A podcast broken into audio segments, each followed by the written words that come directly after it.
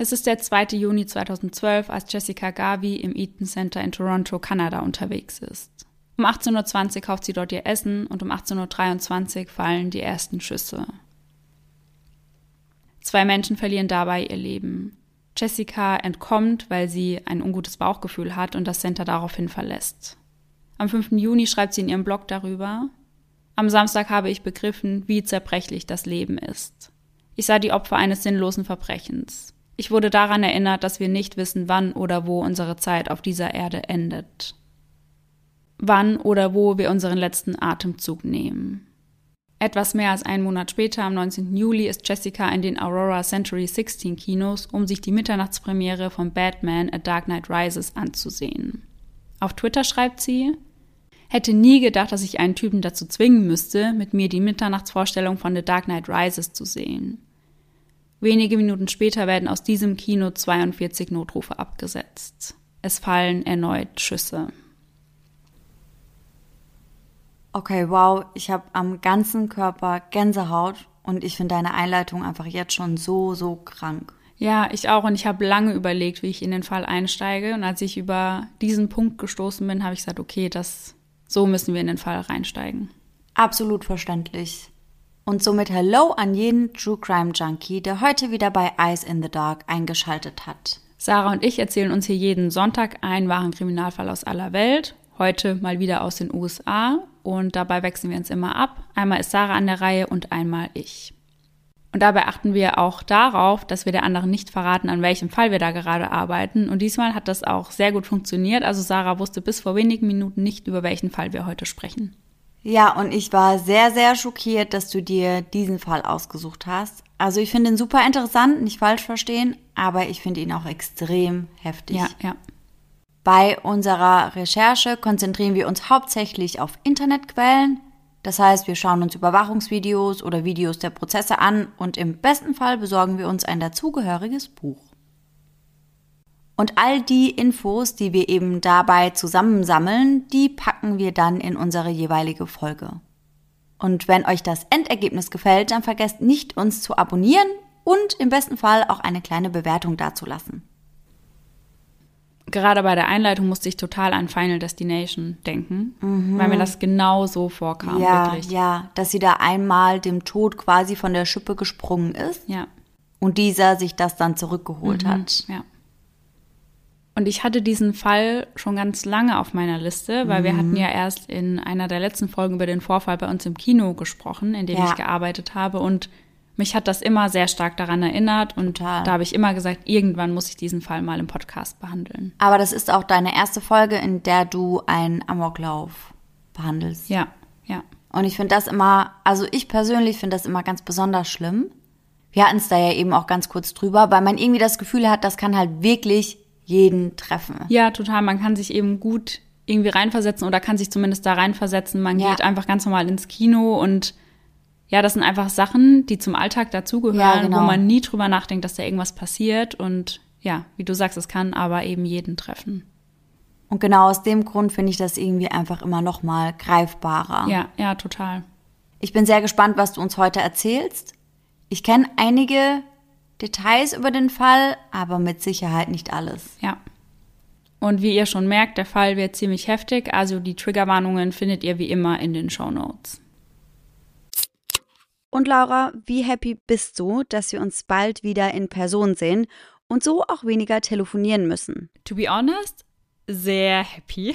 Also natürlich, weil ich dich wieder bei mir habe und, wie wir alle wissen, telefonieren nicht mein liebstes To-Do ist. Und wenn du wieder da bist, hast du auch nicht mehr das Problem, so endlos viele Sprachnachrichten von mir anhören zu müssen. Naja, aber ich glaube ja, diese kurzen Sprachnachrichten, die werden auch in Deutschland nicht weniger werden, so wie ich dich kenne. Ich gebe mein Bestes, aber versprechen kann ich natürlich nichts. Aber an der Stelle sprechen wir jetzt erst einmal über unseren heutigen Werbepartner Simon Mobile, der uns ja schon eine Weile begleitet, denn Simon Mobile bietet den perfekten Mobilfunkvertrag mit viel Datenvolumen zum günstigen Preis. Wer jetzt einen Vertrag bei Simon Mobile abschließt, bekommt zunächst einmal 100 GB Datenvolumen für die ersten 12 Monate geschenkt. Einfach so. Und das kann ja wohl jeder gut gebrauchen. Also wir beide nutzen das ja oft zum Beispiel, wenn wir am Reisen sind und unsere aktuellen Trash-TV-Folgen streamen wollen. Ja, essentiell auf jeden Fall.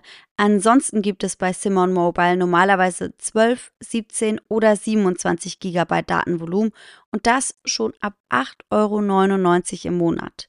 Und man kann monatlich zwischen den 12, 17 und 27 GB wechseln, je nach Bedarf, was ich persönlich besonders praktisch finde. Ja, ich auf jeden Fall auch. Aber bei Simon habt ihr noch weitere Vorteile. Ihr könnt zum Beispiel monatlich kündigen. Dann habt ihr noch eine Top-D-Netzqualität inklusive kostenlosem 5G.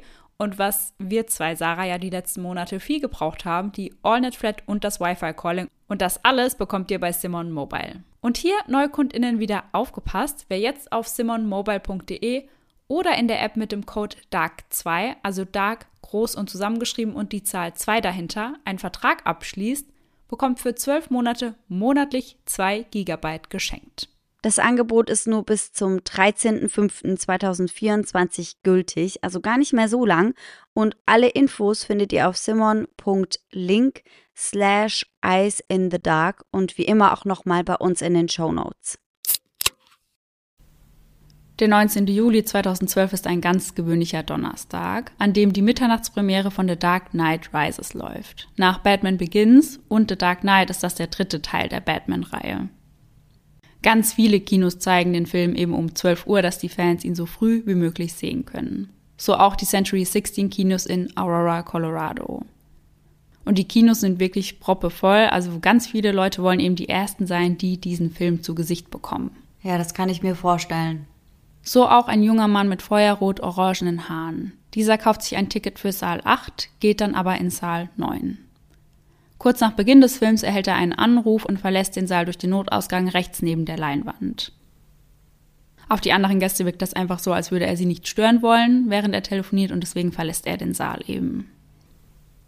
Kurze Zeit später kommt er durch denselben Notausgang wieder zurück in den Saal, trägt nun aber Schutzkleidung und hält in seinen Händen mehrere Waffen. Boah. Der Name des Mannes ist James Holmes. James Egan Holmes erblickt am 13. Dezember 1987 im Skips Memorial Hospital in Kalifornien das Licht der Welt. Seine Mutter Aline ist genau in diesem Krankenhaus als Krankenschwester tätig. Sein Vater Robert ist Mathematiker und Wissenschaftler mit Abschlüssen von Stanford, der UCLA und der UC Berkeley. Fünf Jahre später wächst die Familie noch weiter und es kommt seine Schwester Chrissy zur Welt. Die Geschwister haben von Beginn an ein sehr gutes Verhältnis, also als Chrissy noch ein Baby ist, füttert James sie und als sie älter wird, liest er ihr immer Geschichten vor. Hinzu kommen zwei Hunde, ein Labrador namens Subi und ein Scottish Terrier namens Wimby. Als James sieben Jahre alt ist, zieht die Familie nach Oak Hills, Monterey County, Kalifornien um. Er ist dort überall als sehr gut erzogenes, schüchternes Kind bekannt. Das Familienleben der Familie Holmes wird als sehr harmonisch beschrieben, also sowohl von Chrissy und James als auch von allen anderen, die das eben von außen beobachten. Chrissy und James werden in allem von ihren Eltern unterstützt. Von seinen Lehrern wird James immer sehr gelobt. Er sei ein freundlicher, süßer Junge mit strahlendem Lächeln. Doch mit zehn Jahren tauchen die ersten düsteren Gedanken bei ihm auf. Er hat Gedanken von Atombomben, die möglichst viele Menschen töten können. Mhm. Später spricht er darüber, dass er diese Gedanken meist hatte, wenn er allein war und eben gerade nichts anderes passiert ist. Also zum Beispiel so kurz vorm Schlafengehen, wenn man mhm. eben noch mal ein paar Gedanken im Kopf hat. Ja. Mit elf zeigt er die ersten Anzeichen einer chronischen Depression. Und die Symptome einer chronischen Depression sind ähnlich einer normalen Depression, sage ich mal. Allerdings verlaufen sie weniger schwer. Also man fühlt sich einfach traurig, antriebslos und nicht so leistungsfähig. Und viele merken gar nicht, dass sie eben krank sind, weil sie denken, das ist einfach ganz normal. Und durch diesen schleichenden Verlauf ist es eben auch schwierig, diese Krankheit früh zu erkennen.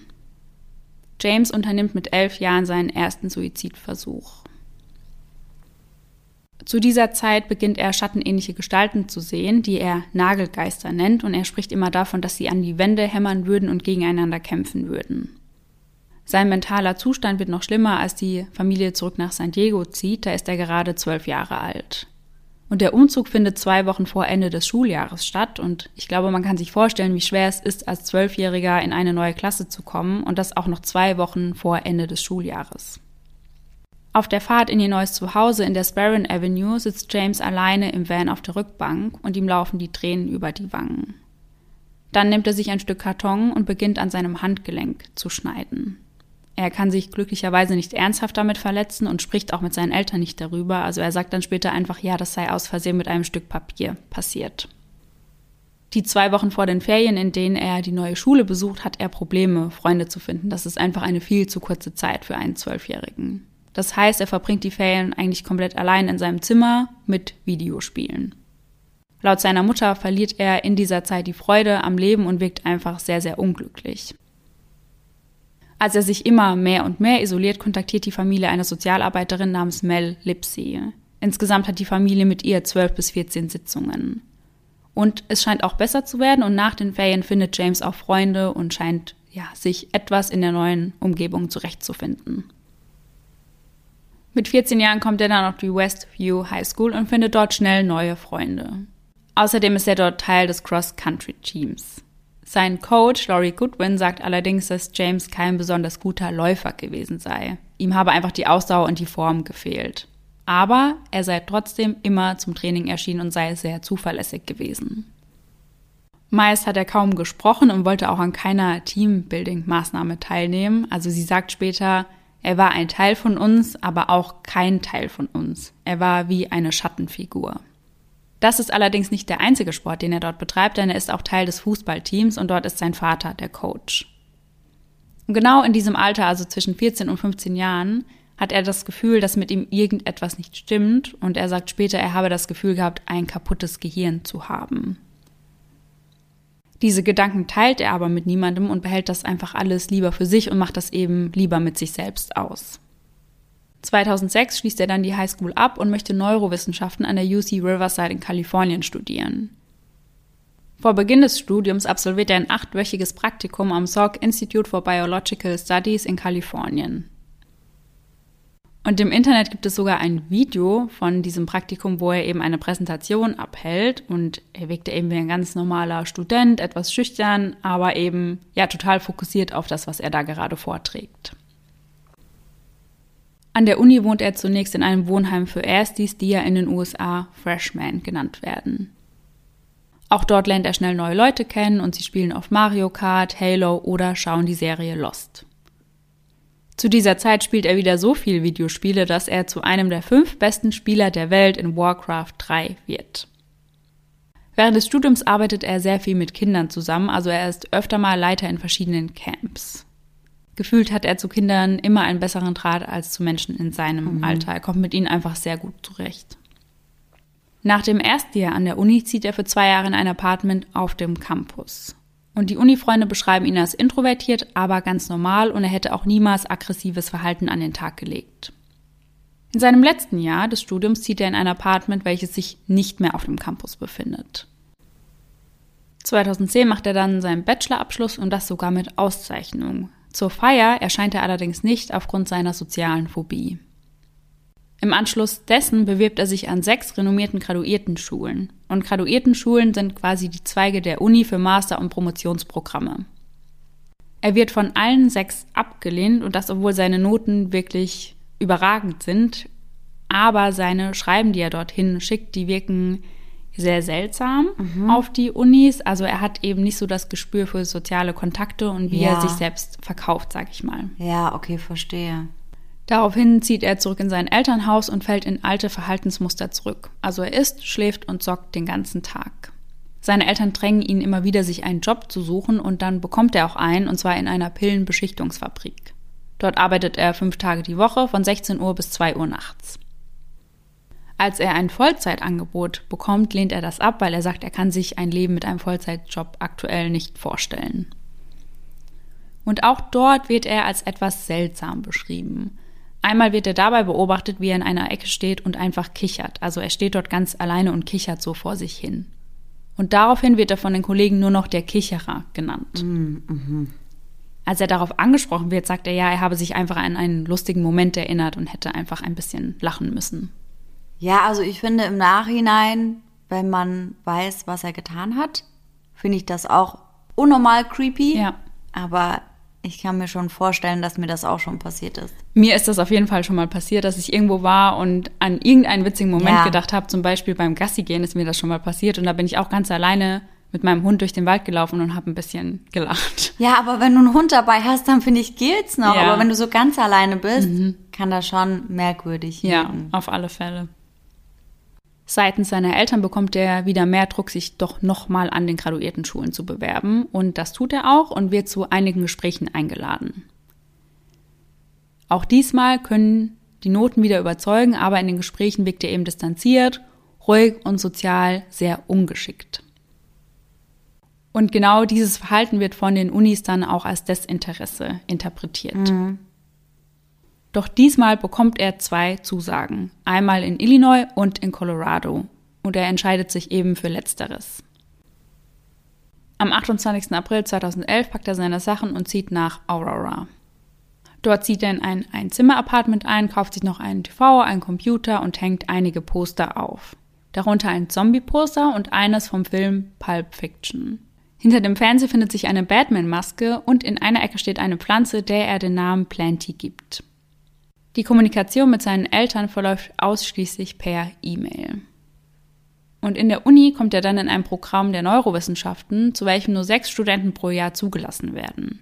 Das Programm besteht aus verschiedenen Kursen und verschiedenen Laborrotationen, also das heißt Forschungsprojekten unter Beobachtung von verschiedenen Professoren, welche jeweils für zehn Wochen andauern. Also dabei geht es eben einfach darum, sich in verschiedenen Projekten zu beweisen und die Professoren wollen so herausfinden, welcher der Studenten für zukünftige Projekte für sie geeignet ist. Hier wieder dasselbe Spiel, also James ist in der Theorie sehr, sehr gut und schreibt nur gute Noten, aber in diesen Laborrotationen wirkt er eben wieder sozial ungeschickt und etwas desinteressiert. Auch diesmal findet James schnell neue Freunde und lernt sogar seine erste Freundin kennen. Die Gruppe geht oft zusammen ins Kino, sie schauen dort zum Beispiel einmal Sherlock Holmes, sie machen Wanderungen zusammen oder ähnliche Unternehmungen. Doch Ende Februar 2012 trennt sich seine Freundin bereits wieder von ihm. Und ab diesem Zeitpunkt beginnt er Dinge zu sehen, die nicht da sind, also wieder sich bewegende Schatten wie aus seiner Kindheit. Zu seiner Ex-Freundin hält er trotzdem weiter Kontakt und die beiden lassen ja eine lockere Sache weiterlaufen, also ein bisschen Freundschaft plus mäßig. Nachdem er eben wieder anfängt, diese Dinge zu sehen, sucht er eine Schulberaterin auf und mit ihr spricht er über seine Angst im Umgang mit Menschen und über seine Angst, darüber öffentlich zu sprechen. Er erzählt ihr außerdem von der Trennung und von seinen Gedanken, Menschen töten zu wollen. Dabei spricht er aber von keinen spezifischen Plänen, also er sagt einfach, er hat diese Gedanken, Menschen töten zu wollen, aber er sagt nicht, es geht um bestimmte Menschen oder um bestimmte Pläne. Die Beraterin beschreibt später, dass James oft lange zum Antworten gebraucht habe und sie oft angestarrt habe. Also es hat dabei aber gewirkt, als wäre er gerade gar nicht richtig da. Es sei keine Seltenheit, dass Studenten mit solchen Gedanken zu ihr kommen, dass sie Menschen töten wollen und da James eben keine spezifischen Pläne oder Fantasien äußert, geht sie davon aus, dass er eben keine Bedrohung darstellt. Sie vermutet, dass er an einer OCD, also an einer Zwangsstörung leide. Sie verweist ihn daraufhin an Dr. Lynn Fenton, die Unipsychologin. Und bevor James seinen ersten Termin bei dieser Psychologin wahrnimmt, schreibt die Schulberaterin ihr folgende E-Mail. Er ist der ängstlichste Typ, den ich je gesehen habe, und er hat Symptome einer Zwangsstörung. Aber am besorgniserregendsten ist, dass er daran denkt, Menschen zu töten, obwohl ich nicht glaube, dass er gefährlich ist. Er sagte, er wolle mir nicht alles erzählen, was er erlebe, da ich ihn vielleicht melden müsste. James' erster Termin bei Dr. Fenton ist am 21. März und er spricht mit ihr über dieselben Dinge wie mit der Schulberaterin. Er sagt, Menschen sind mein Problem und die einzige Lösung ist es, jeden zu töten. Aber das geht nicht, weil es einfach nicht realistisch ist. Er erzählt ihr davon, dass die Gedanken nach der Trennung schlimmer geworden seien. Auch sie stellt die Diagnose einer Zwangsstörung, einer sozialen Phobie und eine mögliche schizoide Persönlichkeitsstörung. Letzteres äußert sich durch den Rückzug von zwischenmenschlichen oder gefühlsstarken Beziehungen, weil die Betroffenen daran einfach keine Freude mehr haben. Im April beendet James die Freundschaft Plus mit seiner Ex-Freundin und zwei Wochen später, am 17. April, hat er erneut einen Termin mit Dr. Fenton. Zu dieser Zeit nimmt er bereits einige Medikamente ein, die sie ihm aufgrund seiner Diagnose verschrieben hat. Er bestätigt ihr daraufhin auch, dass er die Medikamente wie empfohlen nimmt, aber dass er die Gedanken immer noch habe, aber beschreibt diese nicht näher. Nach diesem Treffen erweitert Dr. Fenton die Diagnose um die schizotypische Persönlichkeitsstörung. Diese ist der schizoiden Persönlichkeitsstörung sehr ähnlich, unterscheidet sich aber in bestimmten Punkten. Die Betroffenen haben offensichtlichere Verzerrungen der Realität und eben eine zeitweilige Trennung zur Realität. Mitte April meldet sich James bei Match.com, einer Dating-Plattform, an und checkt dort alle paar Tage seine Nachrichten. Aber er erhält keine einzige. Also er hat keinen Kontakt zu irgendwelchen Frauen und daher auch keine Dates.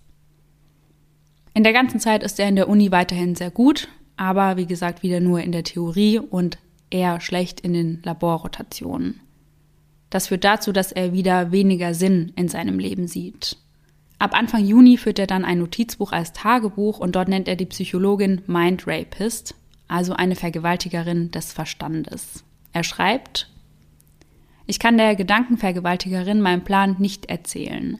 Wenn der Plan offengelegt wird, würde sowohl das normale Leben als auch die ideale Umsetzung des Hasses vereitelt werden. Sprechen Sie wahrheitsgemäß und lenken Sie belastende Fragen ab. Seltsamerweise verfolgen oder vertiefen Sie sich nicht in schädliche Auslassungen. Ich war die inkarnierte Angst. Liebe weg, Motivation auf Hass und Besessenheit gerichtet. Umarm den Hass. A Dark Night Rises. In diesem Tagebuch schreibt er darüber, dass er Leute töten möchte, um sich selbst besser zu fühlen. Dieses Tagebuch führt er bis wenige Tage vor der Tat. Er glaubt daran, dass die Tatsache, Menschen zu töten, ihn von seinen Depressionen befreien würde und ihn davon abhalten würde, Suizid zu begehen. Die erste Seite des Tagebuchs führt die Überschrift Die Fragen. Darunter Was ist der Sinn des Lebens? Was ist der Sinn des Sterbens?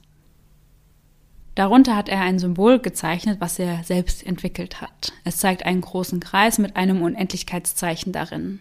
Und dieses Unendlichkeitszeichen ist eben so gezeichnet, dass es den Rand des Kreises an beiden Seiten berührt.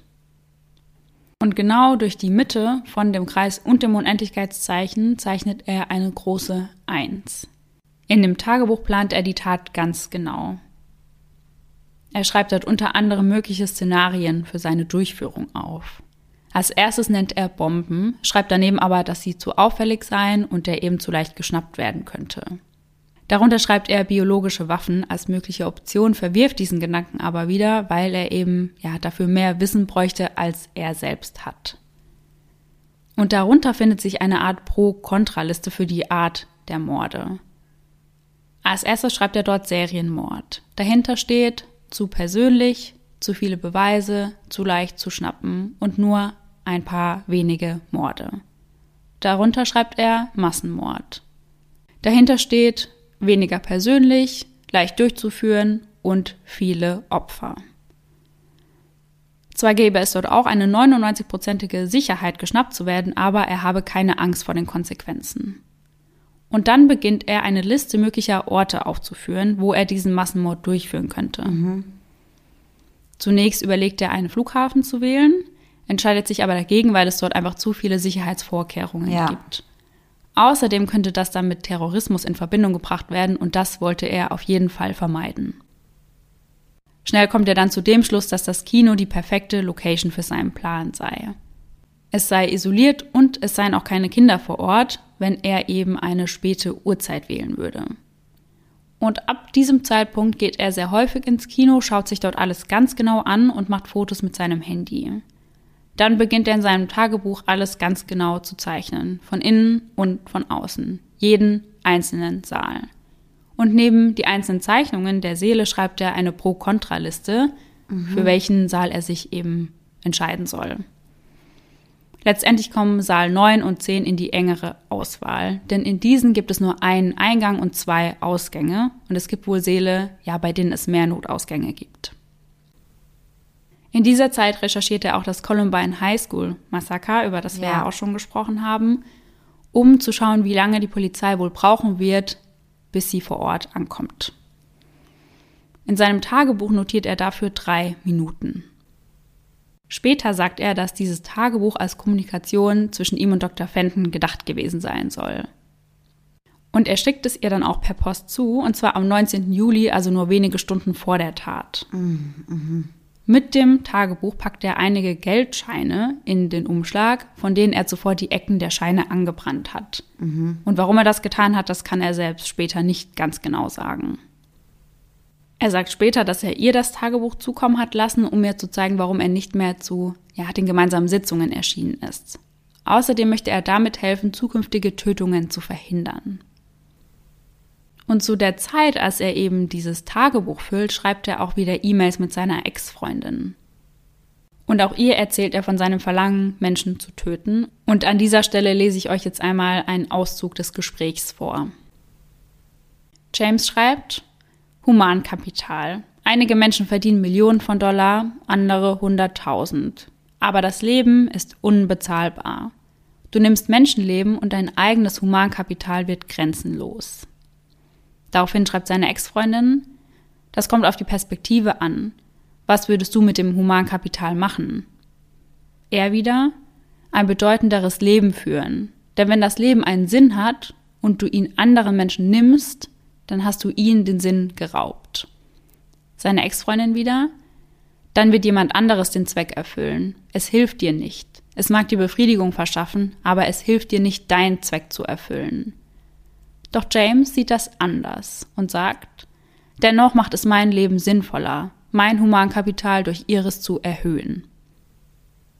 Seine Ex-Freundin schreibt, ich verstehe das Konzept des Humankapitals nicht. Ich verstehe nicht, wie es nützlich sein kann. Es wird nicht einfach auf dich übergehen. Du nimmst nur ein Leben. Das wirkt wie Zerstörung.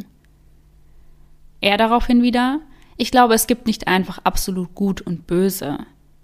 Und sie, wenn du Menschen töten möchtest, warum tötest du dann nicht einfach mich oder Ben oder andere Menschen, die dir nahestehen und dich im Stich gelassen haben? James dann wieder, ich würde gefasst werden und könnte keine weiteren Menschen töten. Ich würde den Rest meines Lebens verlieren. Das ist auch der Grund, warum ich nicht töte, bis mein Leben fast vorbei ist. Der Sinn des Lebens entspricht nicht dem Sinn des Todes. Das Leben entstand und ist seitdem der Krebs nach dem Tod. Seine Ex-Freundin daraufhin wieder, ich verstehe deine Ansichten nicht, aber das könnte daran liegen, dass ich nicht so denke, wie du es tust. James versucht es weiter zu erklären und schreibt, waren wir nicht alle tot, bevor wir gelebt haben? Ich bin nicht durchweg böse. Meine Einstellung zur Zerstörung von Leben ist Plan B. Ich habe auch einen Zweck für das Gute gefunden. Als seine Ex-Freundin ihn fragt, welcher Zweck das ist, schreibt er nur noch, bist du sicher, dass du das wissen möchtest? Und der weitere Verlauf ist dann nicht mehr veröffentlicht worden. Mhm. Und seine Ex-Freundin spricht dann eben mit Ben darüber, der in diesem Gespräch ja auch genannt wurde. Also das war auch ein Freund in derselben Gruppe. Und dieser konfrontiert James dann mit diesen Gedanken und sagt ihm, er solle da dringend mit seiner Therapeutin drüber sprechen. Aber James sagt, er würde das bereits tun. In späteren Texten zwischen Ben und James schreibt James über sich selbst, ziemlich sicher, dass ich ein psychotisches Wesen bin. Im Mai kauft er die ersten Waffen. Eine Glockpistole, eine Schrotflinte, eine Gasmaske, Tränengas und einen Taser. Außerdem kauft er sich schwarze Kontaktlinsen, die ein ganz kleines Loch in der Mitte haben, was man aber nur im Licht erkennen kann. Waren das so Kontaktlinsen, die das ganze Auge bedecken? Ja, genau. Also nicht nur die Pupille, sondern man sieht eigentlich fast gar kein Weiß mehr, richtig? Ja, genau, ja. ja mhm. Also sehr, sehr unheimlich. Mhm. Und er zieht diese Kontaktlinsen dann an und macht Bilder mit seinen Waffen. Und der eigentliche Plan ist es, diese Bilder an die New York Times und die Denver Post zu schicken. Mhm. Aber das macht er letztendlich dann nicht.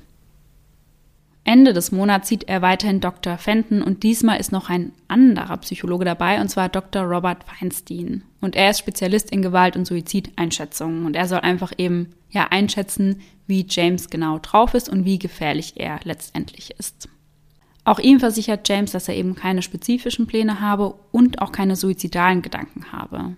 Außerdem versichert er, dass er zu weiteren Treffen kommen würde und daraufhin wird er gehen gelassen. Wir haben nun bereits Anfang Juni, das bedeutet für James einige vorläufige Examen, für die er aber nicht lernt, weil er das eben nicht mehr für notwendig empfindet. Am 8. Juni wird er dann über das Nichtbestehen dieser Prüfungen informiert, bekommt allerdings am 11. Juni mitgeteilt, dass er die Prüfungen in ein paar Wochen wiederholen könne, aber das lehnt er ab. Das bedeutet letztendlich, dass James sein Studium nun abbricht und der Professor fordert ihn daraufhin auf, ihm das eben per E-Mail mitzuteilen, mhm. um sich ganz sicher zu sein. Und das macht James auch. Also er schreibt ihm eine E-Mail und entschuldigt sich und sagt, ja, er könnte eben sein Studium nicht weiter fortsetzen. Seine Psychologin sagt ihm daraufhin, er solle dennoch zu den weiteren Sitzungen kommen, auch wenn er das Studium eben abbricht. Aber James sagt, dass er aufgrund des Abbruchs des Studiums seine Versicherung verliert und sich das eben nicht mehr leisten kann, an den Sitzungen teilzunehmen. Dann steht er auf und geht und das bereits nach 20 Minuten der eigentlich 50-minütig andauernden Sitzung. Und das wird das letzte Mal sein, dass sich die beiden sehen. Am Ende jeder Sitzung hatte Dr. Fenton ihn nach der Erlaubnis gefragt, mit seiner Familie oder seinen Freunden sprechen zu dürfen, aber das hat er jedes Mal abgelehnt. Dr. Fenton kontaktiert daraufhin das Bedrohungsanalyse-Team der Uni und sie sollen eben eigene Ermittlungen anstellen und die Gefahr für andere einschätzen, die James darstellen könnte. Dieses Team geht ihm auch nach und findet eben heraus, dass James keinerlei Vorstrafen hat und keine Befugnis hat, Waffen zu erwerben. Und zu diesem Zeitpunkt weiß aber niemand, dass er bereits Waffen gekauft hat.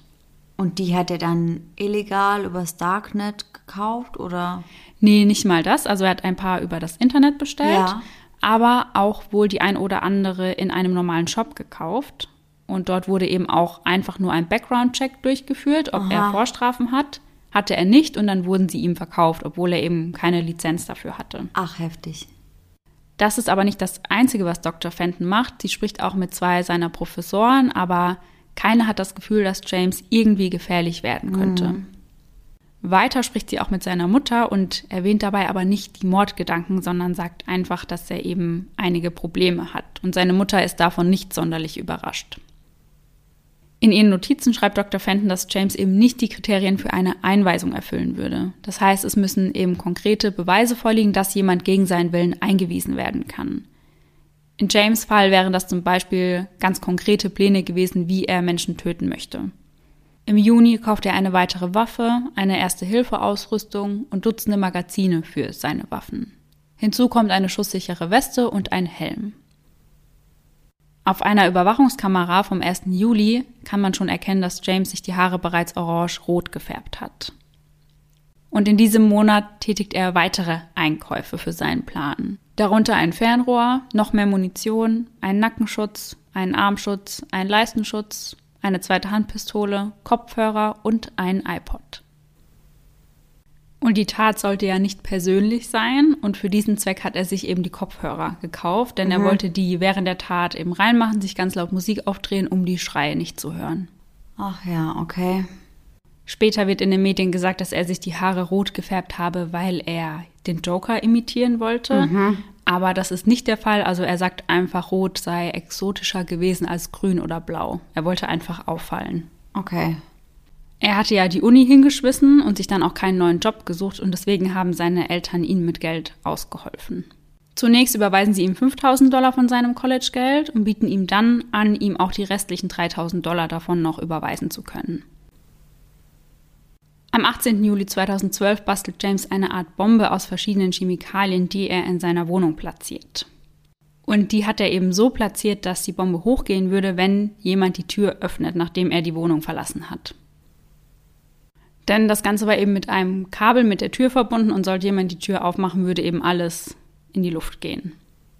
Der 19. Juli ist ja der Tag, den er für die Tat geplant hat und er hat dann seinen Computer in der Wohnung so eingestellt, dass er anfängt laute Musik zu spielen, sobald er das Haus verlassen hat. Mhm. Also 20 bis 25 Minuten nachdem er die Wohnung verlassen hat.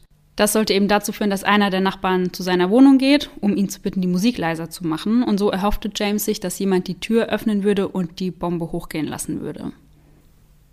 Eine Nachbarin klopfte auch an seine Tür, weil sie sich eben über die laute Musik beschweren wollte. Und sie hatte die Hand auch schon an der Türklinke, hat dann gemerkt, dass diese unverschlossen ist und hat sich dann aber dafür entschieden, die Polizei zu rufen und nicht selbst hineinzugehen. Boah, Gott sei Dank. So krass, oder? Mhm. Bei der Polizei erreicht sie aber niemanden oder es kann zumindest niemand vorbeikommen, weil die schon alle auf dem Weg ins Kino sind. Mhm. Als James die Wohnung verlässt, macht er sich auf direktem Weg auf dem Weg ins Kino, das ungefähr sechs Kilometer entfernt liegt.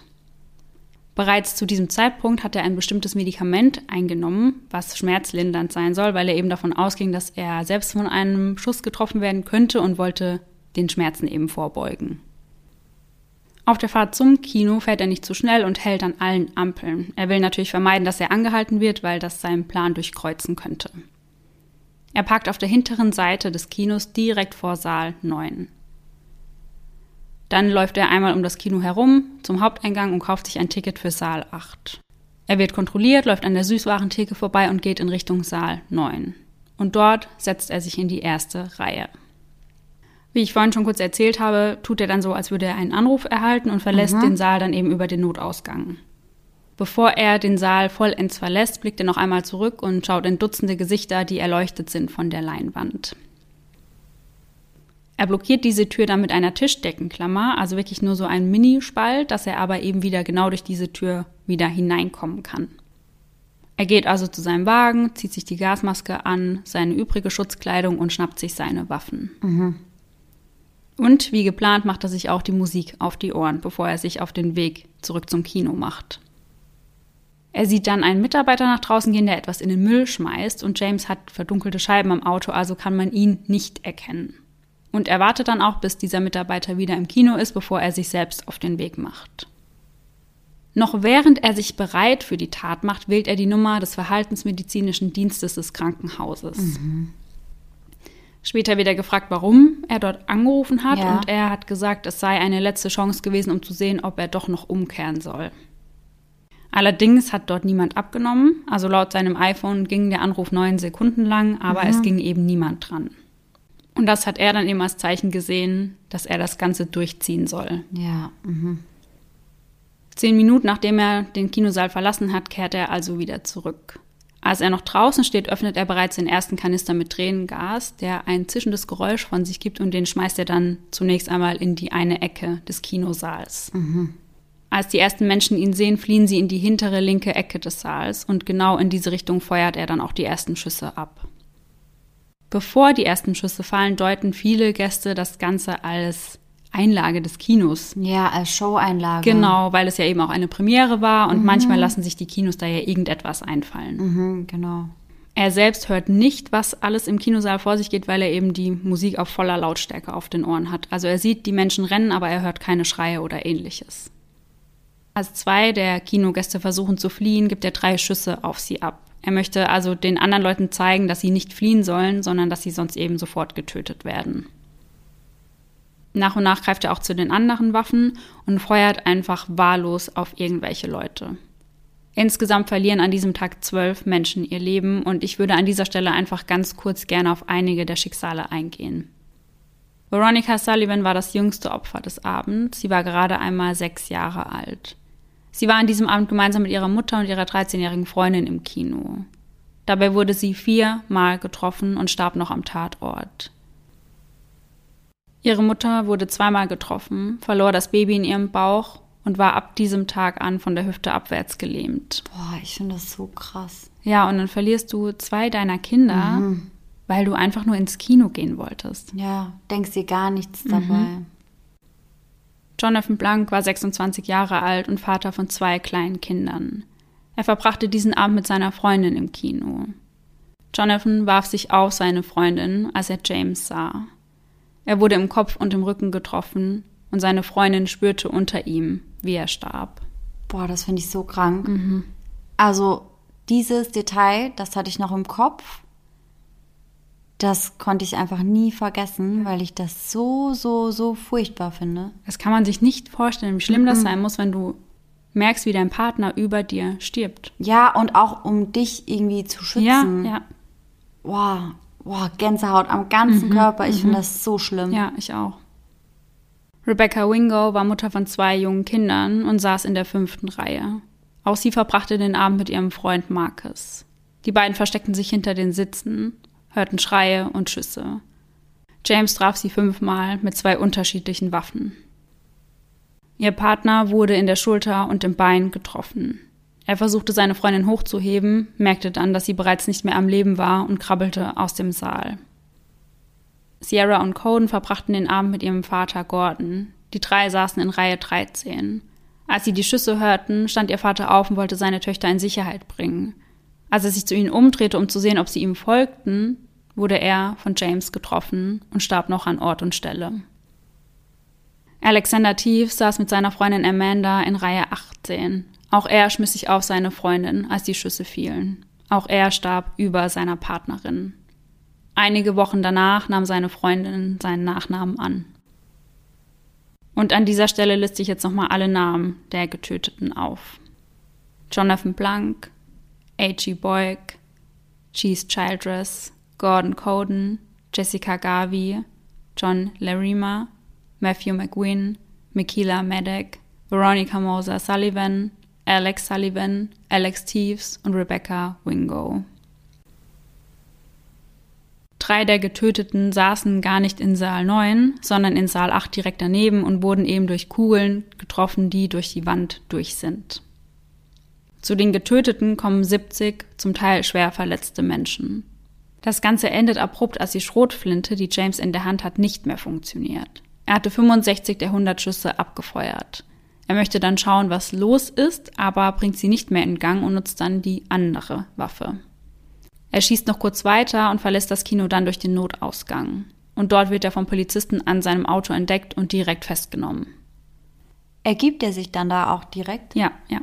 Okay, also auch keine Anstalten gemacht, sich irgendwie zu suizidieren durch die Polizisten? Nee, gar nicht. Mhm.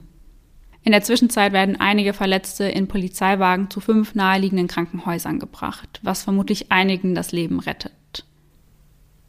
Insgesamt werden 27 Verletzte in Polizeiwagen weggebracht und die übrigen dann von Rettungskräften.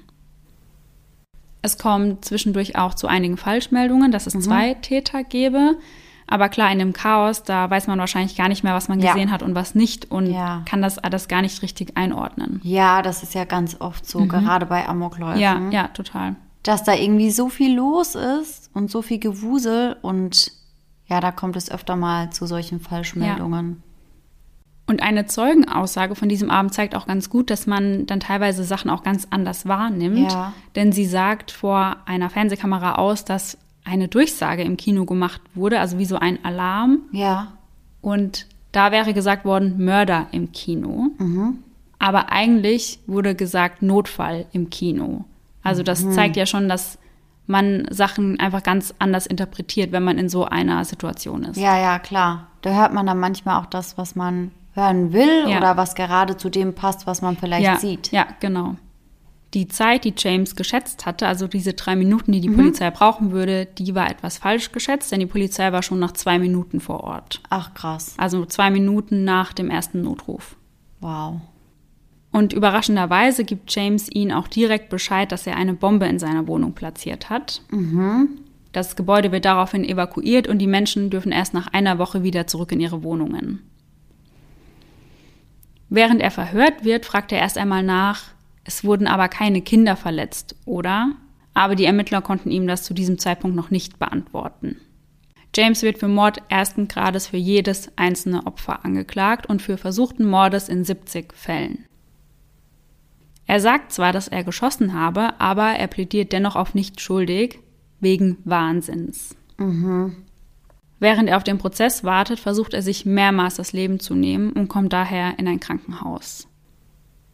Die Auswahl der Geschworenen erweist sich als etwas schwierig. Ein Mann wird abgewiesen, weil seine Frau als Ersthelferin vor Ort war und ihre Erzählungen sein Denken zu dem Fall beeinflusst haben könnten.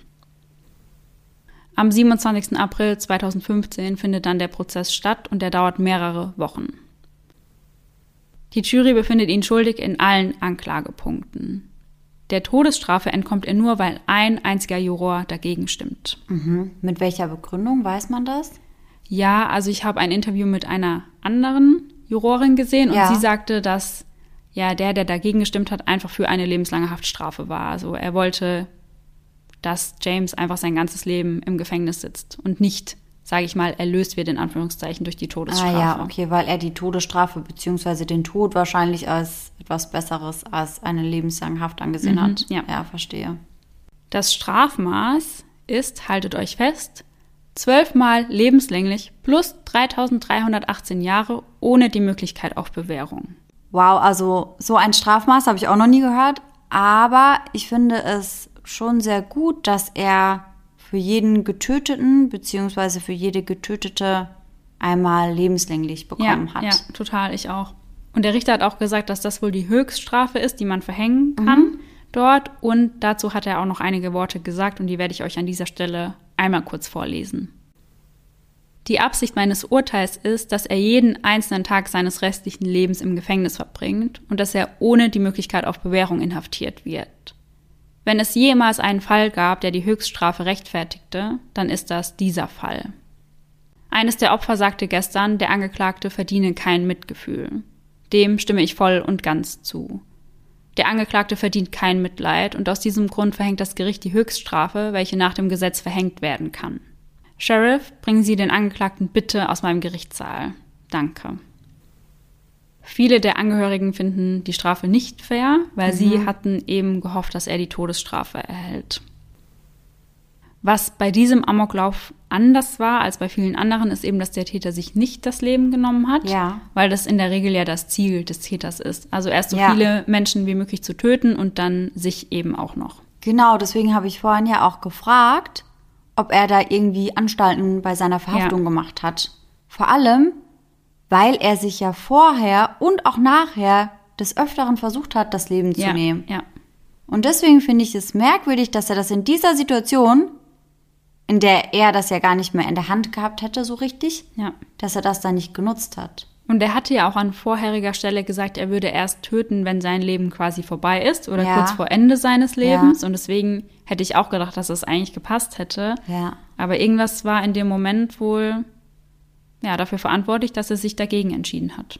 Ja, vielleicht auch wegen seiner Humankapitalgeschichte. Ja, stimmt. Dass er denkt, jetzt würde sein Leben vielleicht eine Wendung nehmen oder eine ja. Bedeutung haben und deswegen hat er sich dann vielleicht dagegen entschieden, das ja, zu beenden. Das könnte dazu natürlich sehr gut passen. Nach der Tat wird die Filmpremiere in Paris abgesagt und sämtliche Interviewtermine ersatzlos gestrichen. Zum Teil wird nicht einmal mehr Werbung für den Film gespielt. Christian Bale, einer der Hauptdarsteller, also er spielt Batman, besucht die Opfer im Krankenhaus und unterhält sich mit ihnen. Und am 6. August 2012 wird in Cleveland ein Trittbrettfahrer festgenommen, der eben mit Stich- und Schusswaffen bei einer Batman-Vorstellung angetroffen wurde. Mhm.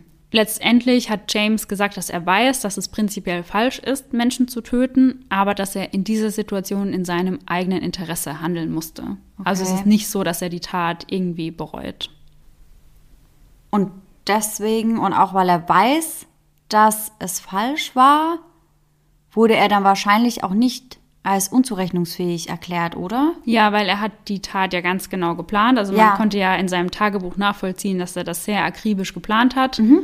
Und genau, das war mit ein Grund, warum er eben als zurechnungsfähig eingestuft wurde. Ja, ja, ja, auch nicht nur, dass er es geplant hat, weil ich glaube, das alleine ist gar nicht mal unbedingt entscheidend, aber auch, weil er weiß, dass es falsch war. Ja, ja. Weil ich glaube, wenn du sowas planst, aber davon überzeugt bist, dass es das Richtige ist, mhm. dann besteht da wahrscheinlich die Chance, dass du auf Unzurechnungsfähigkeit plädieren kannst ja, und damit durchkommst. Schon. Aber so, er wusste ja, dass ja. es verkehrt ist. Ja, ganz genau. Also ich habe ja schon von vornherein gesagt, dass das irgendwie ein Fall war, der mir nie so richtig aus dem Kopf gegangen ist. Einfach weil es ja wirklich so ist, dass es jeden treffen kann. Aber ich finde jetzt auch noch mal im Nachhinein zu hören, welche Personen eben dahinter stecken. Ja. Und das ist einem bei einem Amoklauf ja oftmals gar nicht so bewusst. Also ich finde, da ist das oft so, dass man hört, okay, es wurden zwölf Menschen getötet. Aber man weiß dann eben nicht, okay, das war der Papa mit seinen zwei Töchtern Ja. oder das war der 26-jährige Familienpapa, der seine Freundin irgendwie geschützt hat. Und ich finde, das nochmal so zu hören, macht das Ganze echt einfach nochmal viel, viel schlimmer. Ja, total, weil man wirklich weiß, was steckt da hinten dran. Ja. Wer steht da hinten dran? Was war geplant für diesen Abend? Also wirklich ganz schöner Kinoabend zu zweit oder mit der Family. Ja. Was ja jeder schon gemacht hat. Also es ist wirklich, Total, klar. wirklich einfach furchtbar. Und wie du sagst, auch gerade, dass die Männer sich auf ihre Freundinnen gestürzt haben, um sie zu schützen. Also, ja, der Gedanke ist einfach ganz, ganz grausam. Ja, ja, da kann man sich überhaupt nicht reinversetzen Mhm. und das möchte man, glaube ich, auch einfach Nee, nicht. mhm. Und wir hatten ja vorhin auch kurz darüber gesprochen. Hattest du gesagt, wie viele Schüsse er abgefeuert hatte? Nein, nicht in total. Also ich hatte gesagt, bei der Schrotflinte hatte er 65 von 100 Ja. Schüssen, aber er hatte ja noch die zwei anderen Waffen. Also ich Ja. weiß nicht, wie viele er insgesamt abgefeuert hat. Weil wir hatten vorhin in der Aufnahmepause auch kurz darüber gesprochen, dass es eben verschiedene Bilder gibt, auf denen die Ermittler oder die Spurensicherung eben Pfeile in die Einschusslöcher gesteckt haben, um das zu verdeutlichen. Und ich fand das auch nochmal voll krass zu sehen irgendwie, Ja, total. dass man sich überlegt, hey, auf diesem Platz saß einfach jemand, vielleicht mit seinem Popcorn in der Hand, hat sich auf den Film gefreut. Und dann schießt er da irgendwie fünf, sechs, sieben, acht Mal auf die eine Person, die er nicht kennt. Ja. Er schaut sie wahrscheinlich nicht mal dabei an, hört nicht mal die Schreie, Ja. weil er sich da einfach die Kopfhörer in die Ohren steckt. Ja. Also ganz heftig. Das finde ich auch so krass daran, dass er sagt, nö, er möchte das alles nicht hören, Ja. das soll nicht persönlich sein. Nö. Hauptsache so viele Menschen wie möglich, ohne das Aber- groß mitzubekommen. Genau, gefühlt. aber ich möchte damit eigentlich gar nicht so viel zu tun haben. Ja, ja, Und daran merkt man ja aber auch nochmal, dass er schon weiß, was er da tut. ja, Weil sonst hätte der das so nicht geplant. ja, ja, sehe ich auch so. Boah, schon sehr, sehr, sehr heftig. Weißt du, wie seine Eltern mittlerweile zu ihm stehen? Nein, das weiß ich nicht genau. Also ich weiß, dass sie ihn am Anfang auf jeden Fall besucht haben. Mhm. Ich weiß nicht, wie da der Stand heute Ja. ist. Aber ich glaube, das muss für die Eltern ja auch super schwer sein, wenn du einfach nicht weißt, warum Ja, total. ist dein Kind so geworden oder was hat dein Kind dazu gebracht, so eine Tat, ja, Zu begehen. ja, Ja, finde ich auch irgendwie ganz schön schlimm für die Eltern. Vor allem, weil man sich eben wahrscheinlich auch irgendwo eine Mitschuld gibt. ja, Zumindest dafür, dass man das nicht bemerkt hat und nicht anders eingeschätzt hat. Und genauso wahrscheinlich auch bei seiner Psychologin. ja, Ich meine, er wurde ja immer als in Anführungszeichen harmlos eingestuft. Klar, er war irgendwie etwas merkwürdig und man hatte vielleicht nicht das beste Gefühl bei ihm, aber niemand hätte ja gedacht, dass es so weit kommt. ja, Und ich glaube, im Nachhinein denkt man sich dann, boah, hätte ich doch mal gehandelt. ja. Und ich finde, die Psychologin hat ja sogar schon versucht zu handeln. Also sie hat ja schon dieses Team auf ihn angesetzt, mit seiner Mutter gesprochen und hat ja dann auch in ihren Notizen stehen gehabt, dass es einfach nicht genug Beweise gibt, um ihn einzuweisen. Ja, ja. Und ich stelle mir dann vor, wie sie dieses Tagebuch erhalten hat und all diese Notizen Ja. gelesen hat. Und da steht ja auch genau drin, warum er ihr seinen Plan nicht erzählt Ja, hat. ja, total. Und das dann zu sehen, muss, glaube ich, ziemlich heftig sein. Ja, glaube ich auch. Ich glaube, da ist man im Nachhinein wirklich richtig Ja, gebrandmarkt. ja, total. Und ich hatte ja auch ein Buch gelesen zu dem Fall. Und dieses Buch war von einem Psychologen geschrieben, der Mhm. James jahrelang interviewt hat. Und ich fand das ganz schön, weil er sein Buch einleitet. Also er richtet das an ein paar Leute, unter anderem Ja. auch an seine Eltern. Und schreibt dann eben an Robert und Aline, die nichts falsch gemacht haben. Ja, genau. Und das wird aber, glaube ich, ganz oft vergessen. Also, Ja. dass die Eltern sich da wahrscheinlich unendlich schuldig mitfühlen. Ja. Und ich glaube auch, dass es gewisse Personengruppen oder gewisse Menschen gibt, die den Eltern oder den Freunden oder der Psychologin da irgendwo eine Mitschuld geben. Ja. Und ich glaube, vor allem für die Eltern, die ja wirklich alles, alles, alles versucht haben und auch die Psychologin, muss das ganz grausam sein. Ja. Ich musste auch gerade an den Amoklauf in Winnenden denken, weil da haben die Eltern auch Dutzende Morddrohungen und Ja. Drohnachrichten erhalten nach der Tat. Ja. Weil es den Leuten dann irgendwie total schwerfällt, das dann abzugrenzen. Ja, ja. Dabei ist James ja ein ganz eigener Mensch, eine eigene Person. Und selbst wenn irgendetwas in seiner Kindheit passiert wäre, wären die Eltern ja nicht mit Schuld. Aber in diesem Fall gibt es ja wirklich gar nichts, wo man sagen könnte, da kommt das her. Ja, ja, total. Also, ja, schon irgendwie auch unheimlich, ne? Dass das irgendwie prinzipiell ja auch jedem passieren könnte, Ja. dass sich solche Gedanken in deinem Kopf einpflanzen und manifestieren und Ja. dass du dann irgendwann diesen Gedanken oder diesem Druck anscheinend dann nachgibst. Ja, das ist wirklich total beängstigend. Also ein sehr, sehr, sehr heftiger Fall. Ja, fand ich auch, fand ich auch bei der Ausarbeitung sehr, sehr schwere Kost, muss ich sagen. Ja, kann ich absolut nachvollziehen. Ich bin total gespannt, ob ihr den Fall schon kanntet und wie immer ja, würden wir sehr gerne eure Meinungen zu dem Fall hören. Auf jeden Fall. Und ich denke, wir alle können jetzt auf jeden Fall eine unserer Gänsehaut-to-go-Stories brauchen. Oh ja. Um etwas entspannter aus dieser Folge herauszugehen. Allerdings.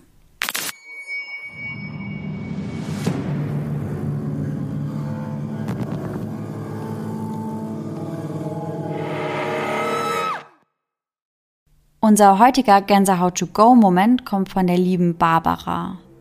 Sie schreibt, Hi ihr Lieben, ich höre gerade die letzte Folge. Mega toll euer Podcast. Ich habe auch eine paranormale Geschichte für euch. Das war so in etwa vor acht Jahren. Ich habe als Malerin auf dem Bau gearbeitet, in der Schweiz, woher ich auch stamme. Wir mussten ein leeres, altes Haus neu streichen. Im ersten Stock gab es einen langen Flur, an dessen Ende sich ein Badezimmer befand. Neben diesem Bad lag ein Zimmer, in dem wir die Holzwände geschliffen haben. Darum war auch der Boden im Flur voller Staub. Als wir am Morgen darauf wieder in dem Haus ankamen, sahen wir in besagtem Flur Fußabdrücke, die aus dem Badezimmer führten und dann mitten im Flur aufhörten. Es gab keine Abdrücke ins Bad hinein. Wir waren völlig geschockt. Wir konnten dann herausfinden, dass sich eine Frau in diesem Haus das Leben genommen hatte, bevor es renoviert wurde. Bis heute denke ich daran und kriege immer noch ein komisches Gefühl. Liebe Grüße aus der Schweiz, Barbara. Oh, ich finde sowas mit Fußabdrücken immer total unheimlich. Ja, vor allem, wenn diese dann einfach so aus dem Nichts Ja, aufhören, ja. einfach verschwinden. Das finde ich sehr, sehr creepy. Ja, ähnlich wie bei dir, David, ein bisschen. Ja, und vor allem, wenn man dann herausfindet, dass sich da eine Frau das Leben genommen Ja. hat, dann zählt man natürlich eins und eins zusammen Mhm. und denkt sich, gut, das war dann wohl ihr Geist. Ja. Wow, also da schüttelt es mich direkt ein bisschen. Ja, vor allem musste Barbara ja dann wahrscheinlich trotzdem weiter dort arbeiten. Ja, ja. Solche Malerarbeiten werden ja dann nicht einfach unterbrochen. Und ich wäre da nicht mehr gerne reingegangen, Nee, sage ich, wie es Auf ist. gar keinen Fall. Eieiei. Also vielen Dank fürs Zusenden auf jeden Fall.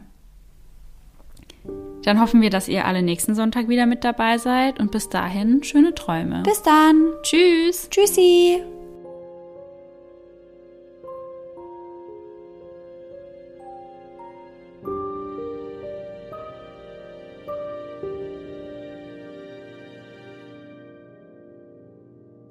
Gott, warum musste ich eben aus dem Nichts heraus an Springfield Woo, denken? Warum? Keine Hat gar nichts damit zu tun. Heißt da irgendeine Schule so oder so? Nee, keine Ahnung, muss ich mich mal informieren.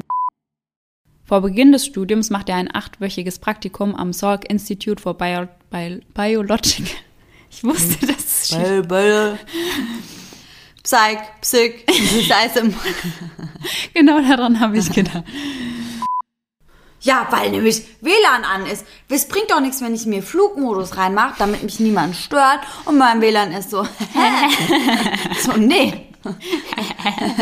Ausgetrickt. Got you. so, Hast, nein. du, hast du gedacht, kriegst keine Nachrichten mehr? Falsch gedacht. Falsch gedacht. Am 28. April 2011 zieht er dann nach Aurora um. Aurora. Aurora. Aurora. Das ist das ist ein schöner Name eigentlich. Ne? Eigentlich schon, aber kann halt niemand aussprechen. Nee. Also Forschungsprojekten unter Beobachtung von Profession, Professoren. Nochmal. Nochmal. Der Kaffee kickt ein bisschen, glaube ich. Was? Der Kaffee kickt ein bisschen, glaube ich. Ist auch ein doppelter Espressi, ha? Bin ja auch fresh aus Italy.